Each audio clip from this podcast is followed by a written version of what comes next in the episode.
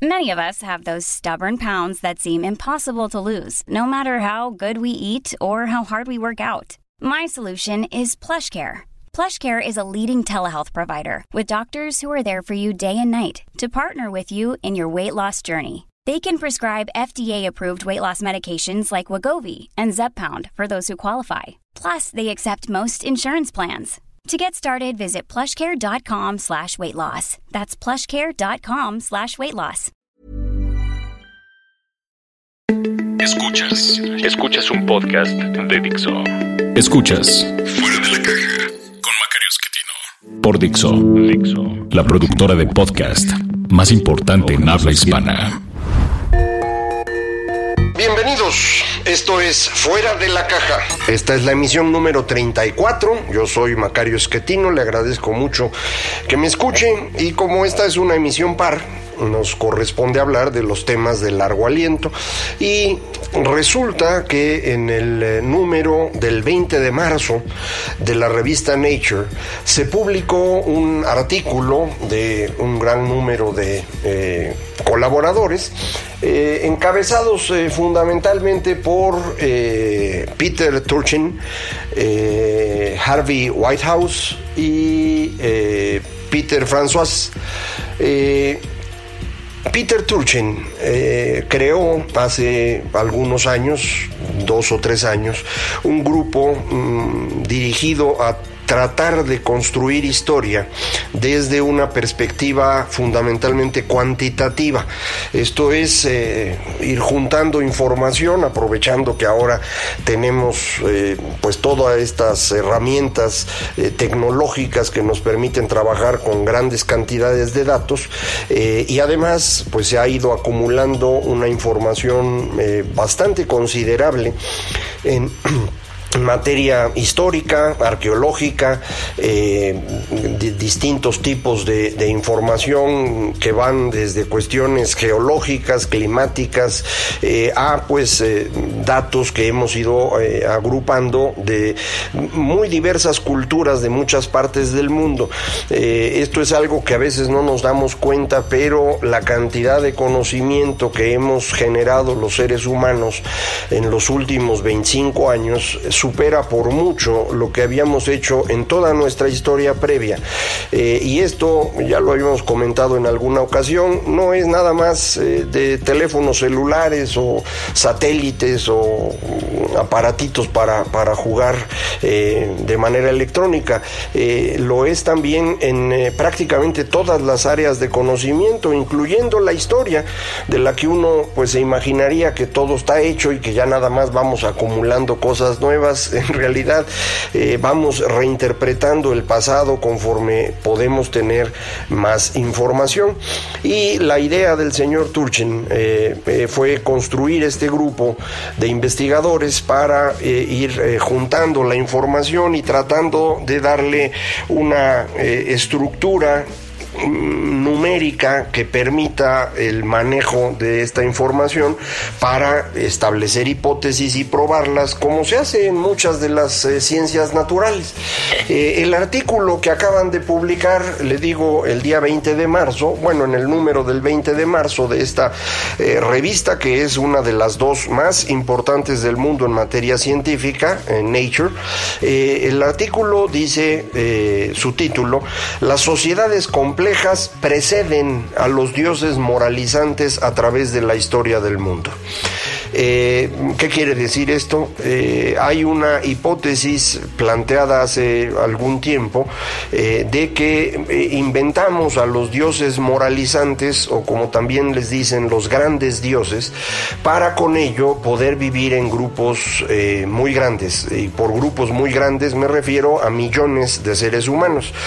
usted recordará, lo hemos platicado en otras ocasiones, que los seres humanos no estamos hechos para vivir en grupos grandes, que naturalmente naturalmente el tamaño de una banda humana, así se le dice, eh, debería rondar cuando mucho los 150 individuos y lo más frecuente es que se encuentre alrededor de 60 individuos adultos. Pues, eh, ¿cómo fue que logramos romper esto? Porque inventamos la cultura, eh, empezamos a hablar y esto nos permitió ir construyendo narrativas que nos permiten vivir juntos sin matarnos. este es el gran invento de los seres humanos. Gracias a eso pudimos ocupar todo el territorio del planeta, pudimos controlar a buena parte del resto de los animales y evidentemente también de las plantas, aprendimos a administrarlos, que es lo que llamamos eh, agricultura y ganadería, aprendimos a eh, manejar de manera eficiente la energía y con el tiempo pudimos ir construyendo estas inmensas sociedades. Eh, esta cultura, como le digo, son narrativas y estas narrativas prácticamente desde su inicio están asociadas al otro mundo, a esta invención que hicimos de la existencia de eh, un mundo diferente al nuestro en el cual ocurren otras cosas, pero que tiene relación con el mundo de nosotros y esta relación es la que nos permitió, insisto, construir estas sociedades. La hipótesis eh, de que los eh, grandes dioses habían servido para construir sociedades inmensas eh, parte de la idea de que estos grandes dioses tienen una perspectiva moral y por lo tanto eh, premian a quien se porta bien y castigan a quien se porta mal. Al saber todos desde chiquitos, cuando aprende uno la religión, la existencia de estos grandes y poderosos dioses que nos van a castigar si nos portamos mal y a premiar si nos portamos bien, pues se logra que la mayoría de los seres humanos de una sociedad vivan bajo ciertas reglas morales que permiten precisamente que la sociedad funcione. Siempre habrá personas que no van a entender lo de los cuentos y que no lo van a aceptar y se van a portar mal y para ellos pues habrá castigos obviamente dirigidos desde el Dios pero aplicados por el grupo que eh, tiene relación cercana con el Dios, es decir, los sacerdotes o como se llamen en cada eh, una de las religiones. Eh, esta hipótesis, en su versión más reciente, fue planteada por un historiador de origen armenio y un poco contra esta hipótesis se plantea el artículo que le estoy comentando, porque aquí pues se puede por primera vez utilizar información abundante. De acuerdo con lo que eh, dice el, artículo, se utiliza información de 400 eh, eh, culturas distintas que se agrupan en 30 regiones que ellos han identificado como las regiones básicas sobre las que se debe trabajar. Y, y estas 30 regiones ocupan prácticamente todo el planeta, desde información digamos, de Egipto y Mesopotamia hasta culturas muchísimo más recientes como las eh, mesoamericanas o incluso los incas, eh, pasando por eh, pues prácticamente toda Eurasia para poder analizar con base en la información que se tiene qué va primero los grandes dioses o las sociedades complejas. La conclusión del artículo es una carta realmente, no es un artículo, es, es muy breve, la conclusión es que primero la sociedad se hace compleja y después aparecen los grandes dioses. De las 30 eh, eh, regiones que le he comentado, se agrupan en 10 zonas, que son las que se analizan, y dicen en el artículo, en 9 de estas 10 zonas, primero se hace la sociedad compleja y después viene la invención de los grandes dioses, eh, con una diferencia pues que pueden ser de varios siglos hay una conclusión o un par de conclusiones adicionales que a mí me parecen eh, de la mayor importancia, sobre todo porque coinciden en cierta medida con lo que ya hemos platicado aquí. Una primera es que todas estas sociedades, antes de inventar a su Dios grande, a su Dios moralizante, lo que hacen es empezar a tener un comportamiento ritual eh, más serio, digamos, eh, ellos le llaman doctrinario, Esto significa que se van organizando rituales de una forma mucho más estructurada, eh, que tienen que ver precisamente con este control de la sociedad conforme la sociedad se está haciendo muy grande. El, comportamiento ritual es determinante para que las cosas funcionen. De hecho, si usted eh, le piensa un ratito, va a, darse cuenta que la mayor parte de las religiones, eh, la relación cercana que uno tiene con ellas es, es alrededor de los rituales. Eh, los católicos, por ejemplo, tienen su misa, tienen ciertos sacramentos que hay que obtener en ciertos momentos la vida hay eh, festividades eh, importantes. Eh, evidentemente en el mundo mm, actual mucho de esto se ha ido perdiendo, pero quienes son viejitos como yo recordarán que cuando eran niños esto realmente medía los tiempos.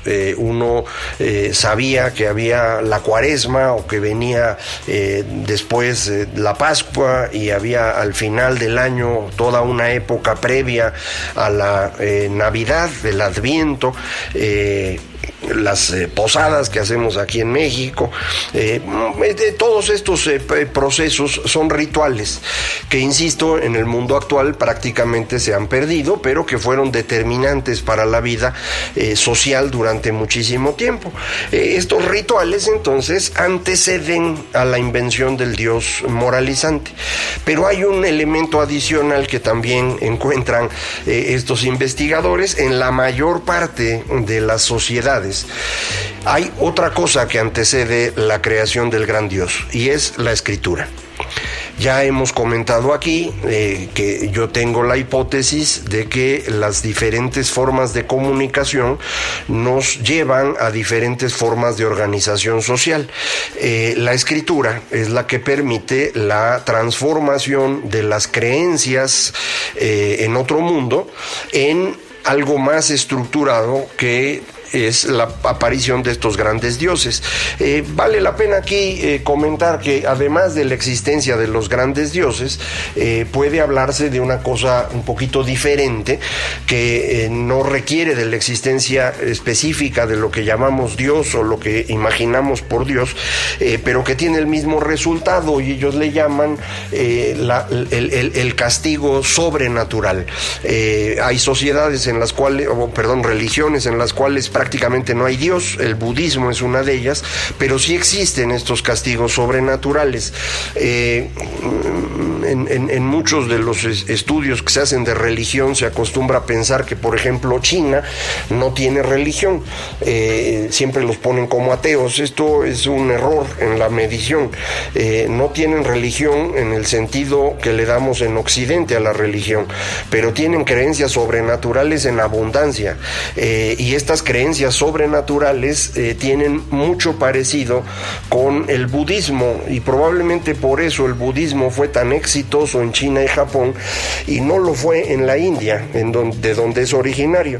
Eh, pero en cualquier caso, lo relevante es esta secuencia que le estoy comentando.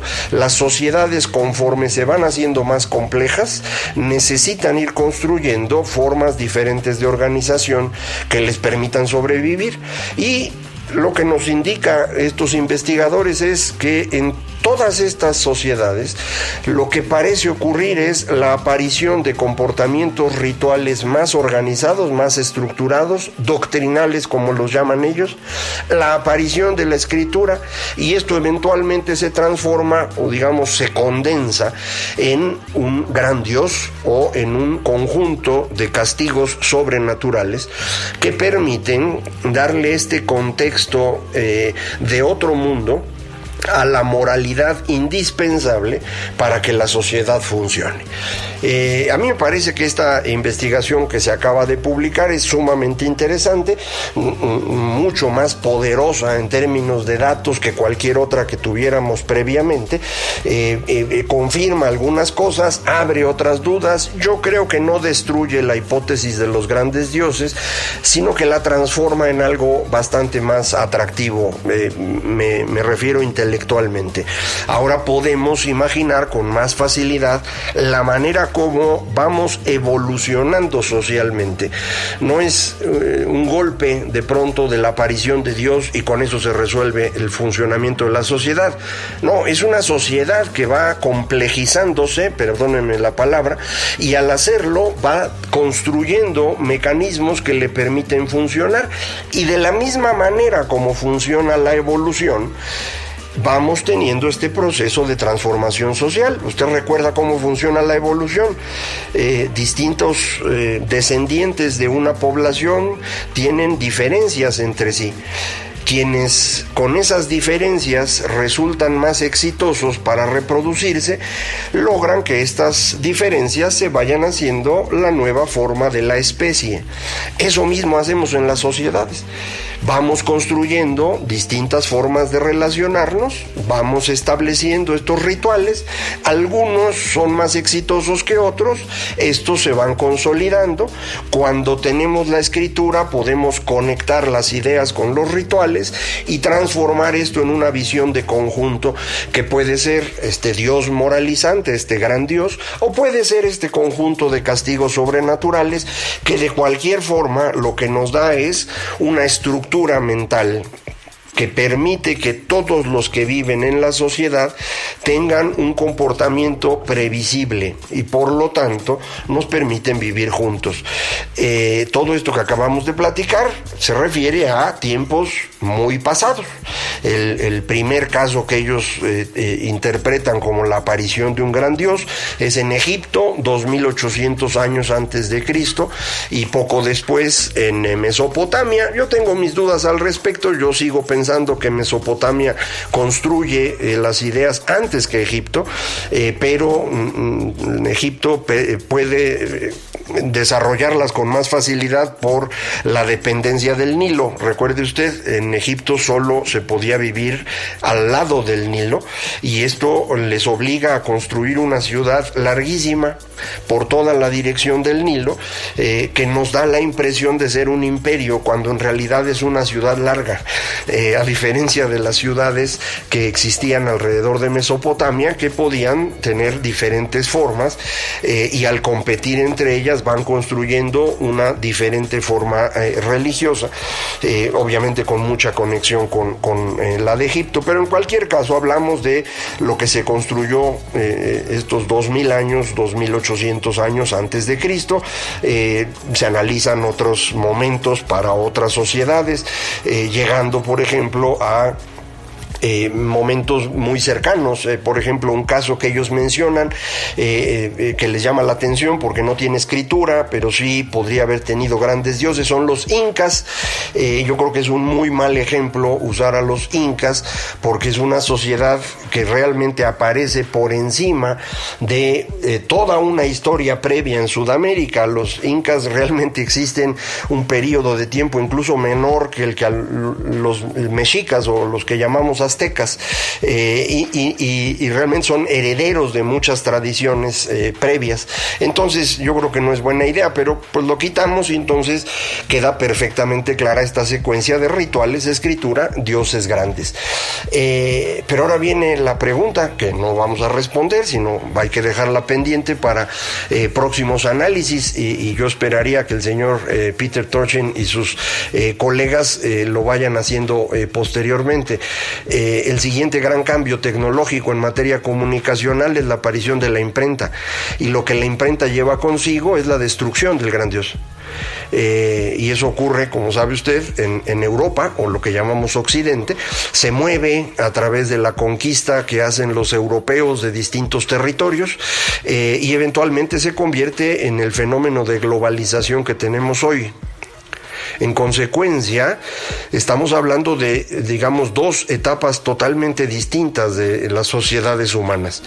Las construidas alrededor de rituales, escritura y grandes dioses, y las construidas alrededor de la imprenta, los medios masivos, eh, sin grandes dioses, de hecho asesinando al dios, eh, en donde no podemos eh, construir una sociedad del mismo tipo que las anteriores. Y el permanente conflicto es eh, lo que hemos estado viviendo los últimos 500 años. Eh, de esa manera, los ciclos que hemos comentado en varias ocasiones, asociados todos ellos a la evolución comunicacional, es decir, imprenta, periódicos, medios masivos, redes, nos dan estos eh, momentos en los cuales la gran disputa es vivimos sin Dios o con Dios. Los intentos de vivir sin Dios son todos ellos asociados a lo que llamamos liberalismo. La ilustración, que sería el primer liberalismo, el liberalismo propiamente hablando del siglo XIX, el neoliberalismo y lo que sea que construyamos en el, futuro próximo. Como respuesta a esto tenemos los grandes momentos en los cuales nos tratamos de agrupar. El primer momento, el de la fe, que es el que va a terminar en la ilustración.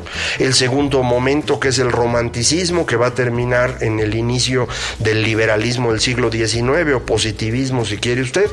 Eh, el gran momento de los totalitarismos del siglo XX, que culminó en el inicio del neoliberalismo y el terrible momento que vivimos hoy, el momento identitario. Y ya se nos acabó el tiempo. Yo me imagino que usted está como yo en este momento entusiasmado por esta discusión, pero pues ya habíamos quedado nomás 20 minutos y dentro de dos semanas que nos vuelva a tocar una emisión par, le seguimos a este tema que pues a mí me fascina y yo espero que a usted le agrade. Muchísimas gracias por, por acompañarme en esto. Esto es fuera de la caja. Recuerde usted, Macario MX, en Twitter, arroba Macario MX, correo electrónico macario arroba macario.mx, página electrónica www.macario.mx. Muchísimas gracias. Esto fue Fuera de la caja. Dixo presentó Fuera de la caja